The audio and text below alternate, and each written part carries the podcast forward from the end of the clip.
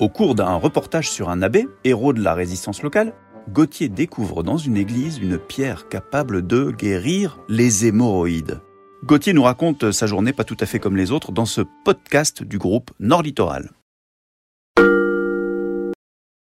Bonjour, Gauthier Billet. Je suis journaliste pour les Échos du Touquet depuis le milieu des années 90. Aujourd'hui, j'ai envie de vous raconter le jour où je suis tombé nez à nez avec une pierre miraculeuse, celle qui guérit les hémorroïdes. Le dernier jour du mois d'avril de l'année 2004, pour les besoins d'un reportage, je suis sur les traces d'un abbé, héros de la résistance au cours de la Seconde Guerre mondiale, l'abbé Odiké. Ce personnage religieux, né à Étaples-sur-Mer, a été fusillé par les soldats allemands pour avoir aidé des pilotes britanniques dont l'avion bombardier venait de s'écraser dans la campagne à Cormont. Je prends donc la direction de ce petit village de l'arrière-pays étaplois dans l'espoir de retrouver la tombe de ce héros de la résistance locale. Sur place, un habitant qui a eu vent de cette m'indique que la l'abbé Odiké est en fait enterré dans le cimetière qui se trouve autour de l'église de Lacre, un petit village qui se situe à quelques kilomètres de Cormont en direction de Boulogne-sur-Mer. Aussitôt,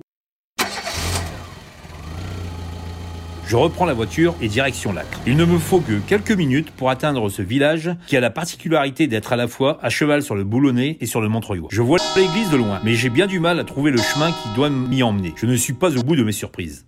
Une fois devant l'église, je m'apprête à pénétrer dans le cimetière quand je suis interpellé par une vieille dame. Vous voulez voir la pierre, me lance-t-elle? Je lui réponds non, je suis à la recherche d'une tombe bien précise. Elle m'indique alors le lieu précis de la tombe de l'abbé Odiquet.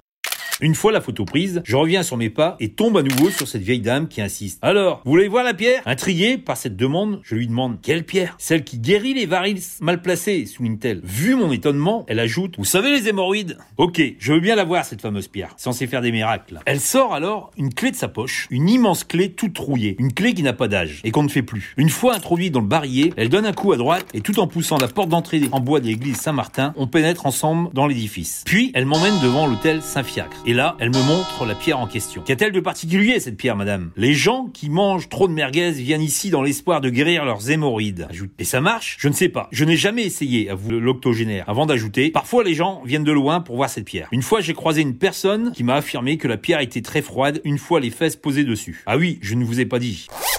Il faut se défroquer et asseoir son postérieur sur la pierre en question pour espérer le miracle. Souvent, ces gens de passage finissent par boire un café à la maison, finit par me dire cette vieille dame. Aujourd'hui, Irène Level, je ne vous l'avais pas encore présentée, n'est plus de ce monde. Elle est décédée à la fin de l'année 2013 à l'âge de 92 ans. Elle emporte avec elle pas mal d'anecdotes concernant cette légende de la fameuse pierre miraculeuse de l'église de Lacre. Et aussi, sûrement, la recette de son café qui a peut-être contribué à guérir quelques-unes de ces personnes aux varices mal placées. Allez savoir. Cette histoire me donne l'envie de retourner à Lacre pour tenter de trouver des témoignages de miraculés, des hémorroïdes. Gauthier Billet, journaliste pour les échos du Touquet, toujours à l'affût d'une histoire remarquable.